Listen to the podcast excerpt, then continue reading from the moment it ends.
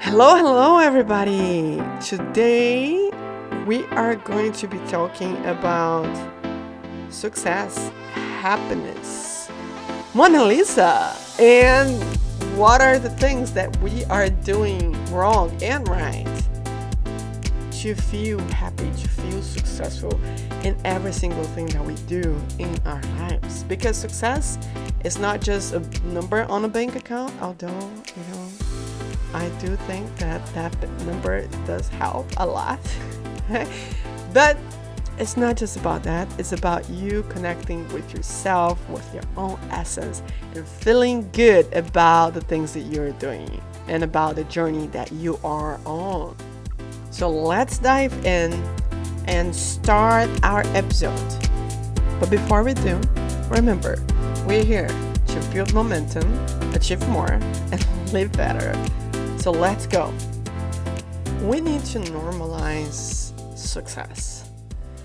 And I mean in every single in every different shape and form that success has. We need to normalize it because success is not just that big thing, just the numbers on your bank account. Success is you feeling good in your own essence, living your own on your own terms. It's not just financial freedom, time freedom, geographic freedom. Yes, those things they are they can be part of it. They are part of it, depending on what you want for your life.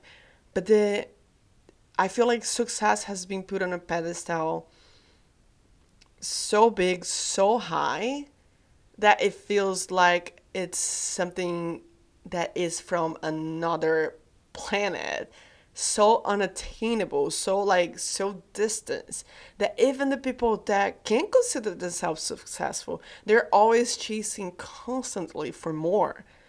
I remember when I went to the Louvre and I saw the painting of Mona Lisa.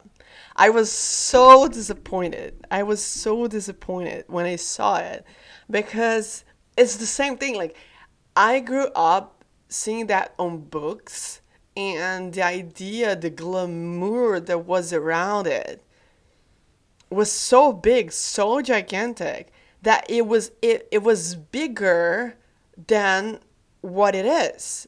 And I'm I'm not putting I'm not minimizing the you know the amazing paint that it is because it is incredible. It is amazing, right?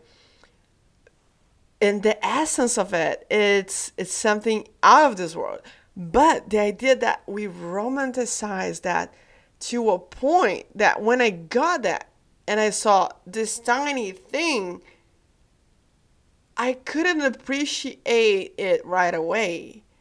And i had to let that moment sink in and say oh that's you.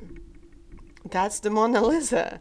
Oh, okay, yes, all right, nice seeing you, right? And that idea that it's not that big, it is the big of a deal, but it's not that big of a deal, right? It's once I was like, okay, this is what it is. And I was able to stop and appreciate it for what it is, that I was able to, okay, recognize and see the whole value of it, like everybody says. But because it was put on a pedestal so high for me, it, w- it was kind of like there's a gap between what I'm seeing and what I heard, right? Because we create, we fantasize. And it's the same thing with success. There is a concept of success and what success is that is fantasized to a point where we created this gap between reality and the success in reality versus what it, what we all imagine it to be. And I think that that vision, that pedestal, it needs to be broken down so we can put success at the same level as we are.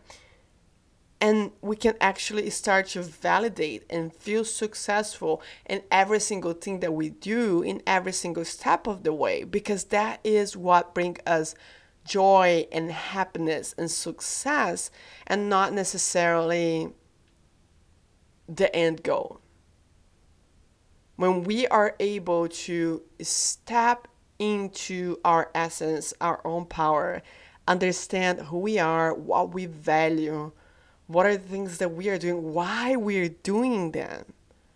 Then we're finally able to say, wow, yes, I like this. I'm living on my purpose. I'm I love the life that I that I am creating. I, I don't mean that you're not gonna have challenge, that you're not gonna face problems and say of uh, words, you know. But the idea is that because you know who you are, your essence, and you're not trying to prove yourself to anyone. You're not to, you know, show how big you are, how glorious, how awesome, amazing you are, and you're just being the amazing person that you are, right? The awesome person that you are. It just becomes easy to be you to feel and recognize success. And I was, I remember I was, um, seeing this reel on Instagram, and it was um, what is his name?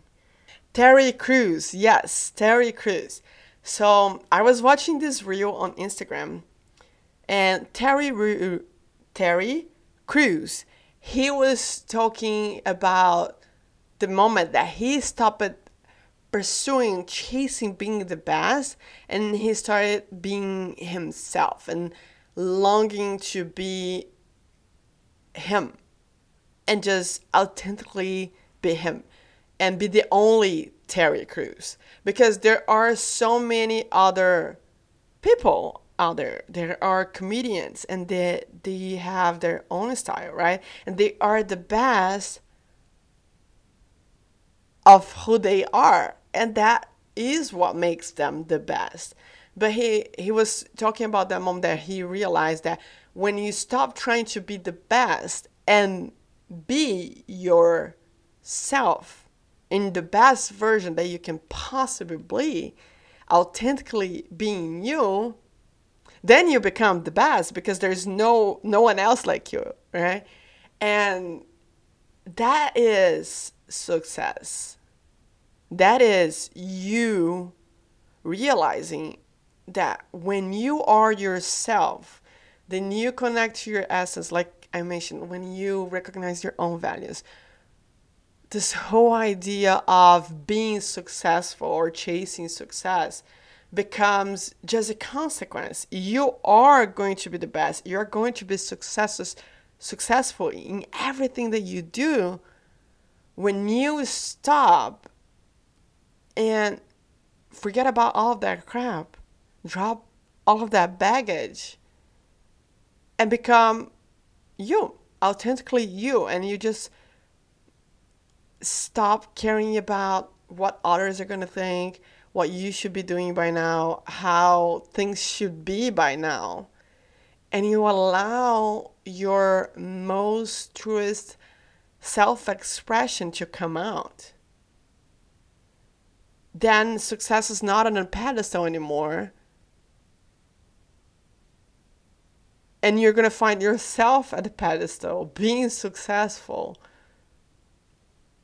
And that that that's that moment of realization that you don't need to chase success. You don't need to chase anything. That all that you need to do is be you. It's so much freedom and liberation liberation because it is. Like it's you dropping all that armor or all of you know those facades all of those masks that you learn to put on to be loved by your parents by the people that were around you when you were grow- growing up. Like you had to be liked in school by your teacher you had to had a's you know at least that was the goal right? And all of those things that you did to try to fit in that made you forgot forget who you are in essence that disconnected you from what you are from feeling good about yourself from feeling successful in everything that you do with intention then life just becomes this place where you can explore and have fun. Because imagine like if you wake up every single day saying like oh i just woke up.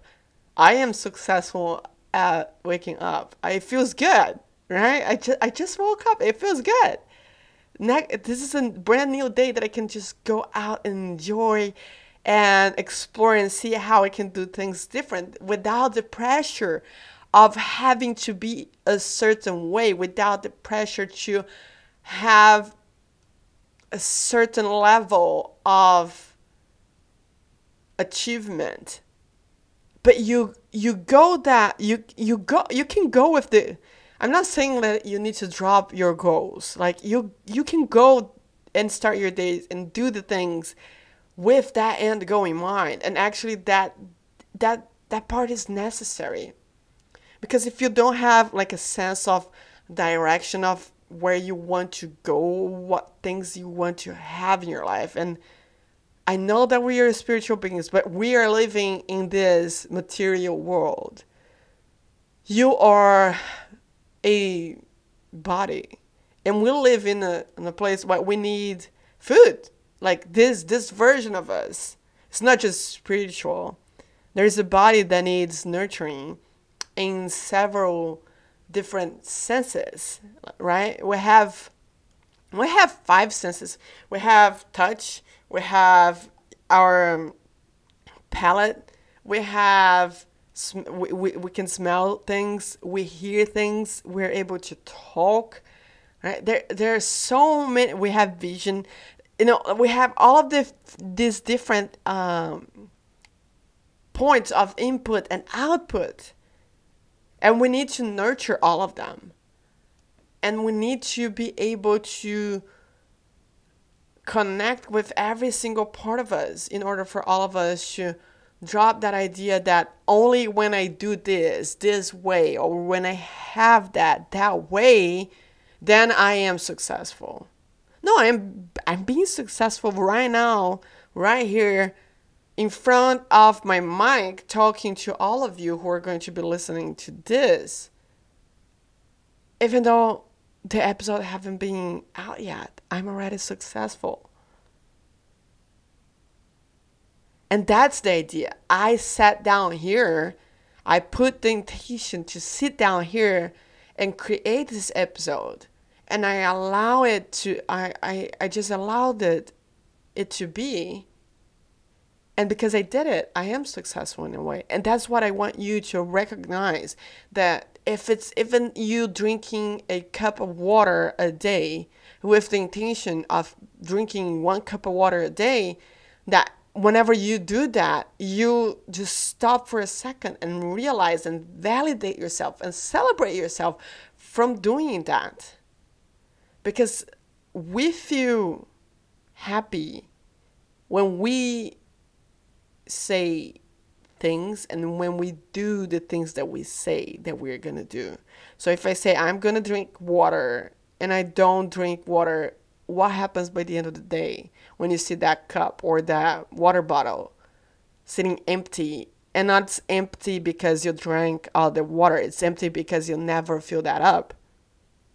You don't feel good. You feel you don't feel successful. You don't feel happy about the actions that you took.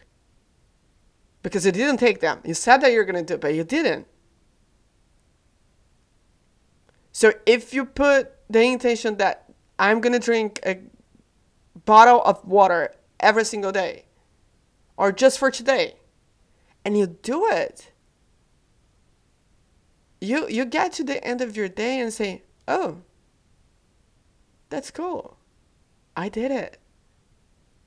And that that is what makes the the journey fun and excited and makes us happy. It's not just the end goal. when we get there, it's awesome. It's amazing when we get that feeling of completion, right? But completion can be in every single step of the way. It doesn't need to be just the finish line. Every step that you complete, it is completion. But it is a process to stop and validate yourself and learn how to, you know, not just have this idea of the Mona Lisa or how successful you need to be, but actually realizing that Mona Lisa, it is Mona Lisa because at every single stroke that was laid down on that canvas. And if you have any suggestion, any topics that you would like to see covered on this podcast, please, please, please, please, please do connect. Come and find me on Instagram at Priscilla R Barrios. There is a an letter R in between my first name and my last name, so make sure that you put that down. And I'm, I'm I love hearing from all of you the feedback. I love the suggestions. I love the topics that you guys are suggesting. So thank you, thank you, thank you for connecting. Let's keep growing. Let's keep on this journey of becoming the better person and being like Terry Crews said, like being your unique you. And by being you, you're gonna be the best. I'll see you on the next episode. Until then, take care.